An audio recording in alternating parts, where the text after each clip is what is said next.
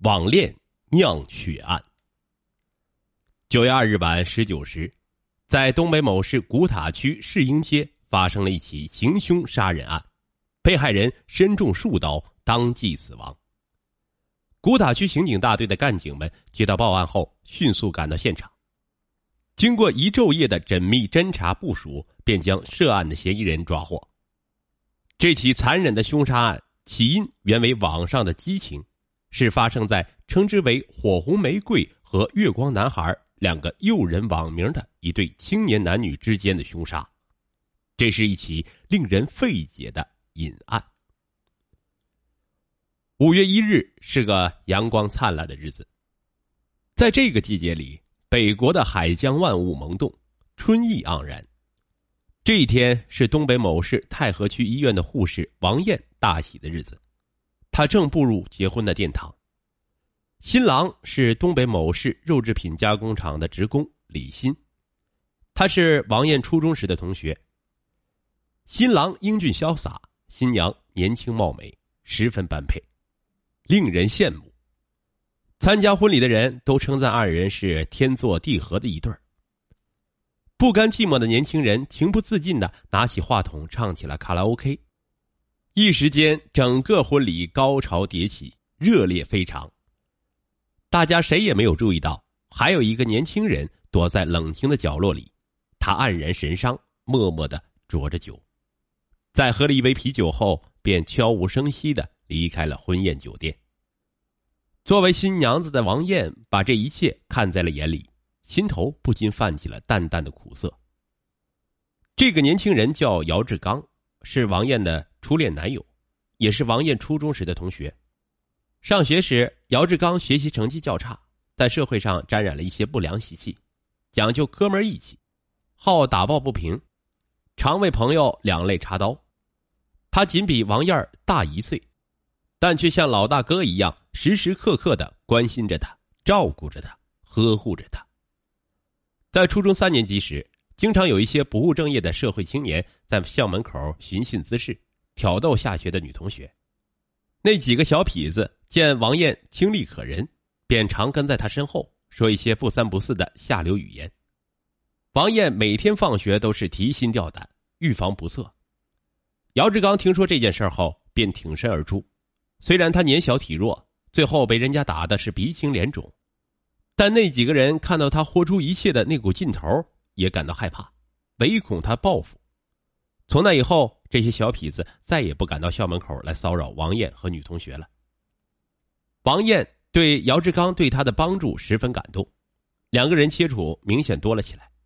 这一来二去，王艳朦朦胧胧的对姚志刚产生了一些好感，渐渐的又由这种好感上升到了某种恋情。当做教师的父亲知道了女儿的早恋时，他表示坚决反对。王艳的哥哥从小痴呆。王艳一直乖巧伶俐，学习成绩始终处于上游。对于他这样一个从事教育工作几十年的教师来讲，他对女儿寄予了无限的希望，并且视若掌上明珠，对他的疼爱要高于患病的哥哥。王艳早恋是他始料不及的，女儿的成绩也在急剧下降。虽然父亲多次劝导，可王艳置之不理。父亲对这个从小便娇生惯养的女儿也是无可奈何。这种早恋给王艳带来的直接苦果，就是她在中考时名落孙山。在他父亲的努力下，他才勉强参加了自费的市卫校的学习。姚志刚就没有王艳那么幸运了，他的中考成绩低得可怜，与中考的录取线相差甚远，再也没有了继续学习的机会。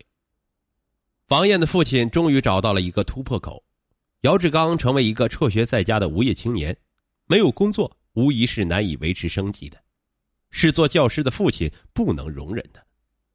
而且姚志刚又没有强大的家庭资金做后盾，姚志刚家境窘迫，生活困难，这些利弊关系摆在了王艳的面前，他也不得不考虑现实与未来自己的生活。在父亲的苦口婆心循循善导下。在权衡利弊之后，他还是做出了与姚志刚分手的决定。王艳与姚志刚的谈话在平静的气氛中进行着，两个人友好的握了手，然后各奔东西。分手后不久，姚志刚便去了外地打工，立志发愤图强，发誓要赚大钱，混出个人样，再来找王艳一结百年之好。他一去便杳无音讯。一九九六年七月，王燕卫校毕业后，分配到了东北某市太和区医院做护士，成为了令人羡慕的白衣天使，每个月能拿到五百多元的固定收入。对自己的工作，他心满意足。随着时间的推移，他偶尔也会想起姚志刚，而那种早恋的情感却总是淡淡的，成为了一种回忆。一九九九年六月。李欣到太和区医院来找王艳，王艳当时感到十分的突然。在学校时，王艳对李欣没有多少印象，感觉他胆子很小，一直蔫巴老实，不爱言语。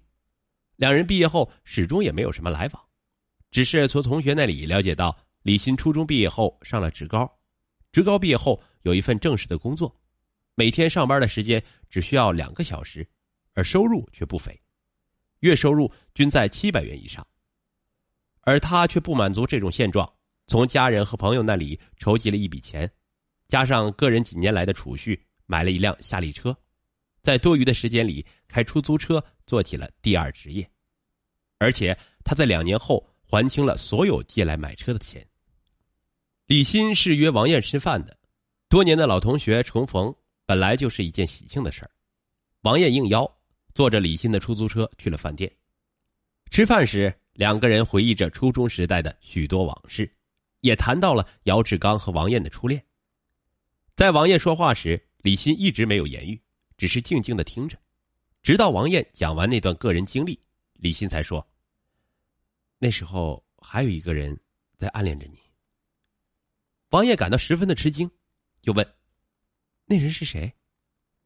李欣低下头，喃喃的说：“那个人就是我。”王艳呆愣了半晌，才明白是怎么回事他问道：“这是真的吗？”李欣便将自己的心里话原原本本的说了出来。他说：“自己在初中时就一直从心里爱着王艳，只是年龄太小，又懦弱胆怯，不敢接近王艳。当看到姚志刚与王艳成了一对的时候，他非常痛苦，很长一段时间也没有从痛苦中解脱出来。”到现在，他都一直在爱着她，只是碍于姚志刚的关系，才将这件秘密埋藏在内心深处。毕业后，他很惧怕与初中的同学见面，怕勾起往事的回忆。前不久，他偶然遇到了一个同学乘坐他的出租车，才听说王艳与姚志刚早已经分手了，这才使他鼓足了勇气来找王艳。王艳听到李欣的叙述时，脸一直红红的。他又惊又喜，这个从来没有引起他注意的同学，竟然一直在暗恋着自己，实在令他感动。两个人那天谈得很晚，也很投机。一对青年男女走到一起，一拍即合，谈起了恋爱。在新世纪到来的钟声敲响的那一刻，王艳带着他来到家中。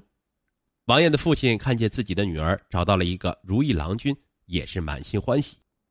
这个男孩的家庭殷实富裕，与王艳门当户对，使他对把王艳与姚志刚棒打鸳鸯鸟的英明决策沾沾自喜。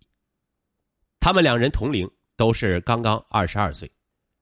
由于年龄尚小，并没有及早的考虑婚期，他们准备多积累一些资金，稍晚些时候再结婚。二零零零年三月，王艳参加同学的聚会，意外的见到了姚志刚。多年后的重逢，使两人悲喜交加，百感交集。聚会后，两个人相约一同走了出来。有了多年社会经历的姚志刚，并没有成熟起来，还是那么孩子气。一道上，他都在喋喋不休的说着自己在外面打工的经历，倾诉着离别后对王艳的思念之苦。王艳这才知道，姚志刚并没有大富大贵，还只是个打工仔，已经回到了东北某市。因为自己没有兑现诺言，所以才无颜面来见王艳。王艳心生怜惜，非常感动，两个人还相拥相抱，但也没想象中的那么冲动。但两个人分手时，王艳又感到缺少了什么。回到家里后，王艳心里乱极了，她想到了正在热恋的对象，不免矛盾重重。她将李欣与姚志刚做了一个比较，在现实中，姚志刚一事无成，与自己的男朋友无法相比。如果与姚志刚重续旧好，将会断送了美好的婚姻。思来想去，他拿定主意，去找对象商量结婚的事宜，而且越快越好。他真的保证不了自己能不能把握这种感情的变化。李欣虽然对他的决定感到意外，但还是支持了他的想法，决定在二零零零年的五月一日结婚。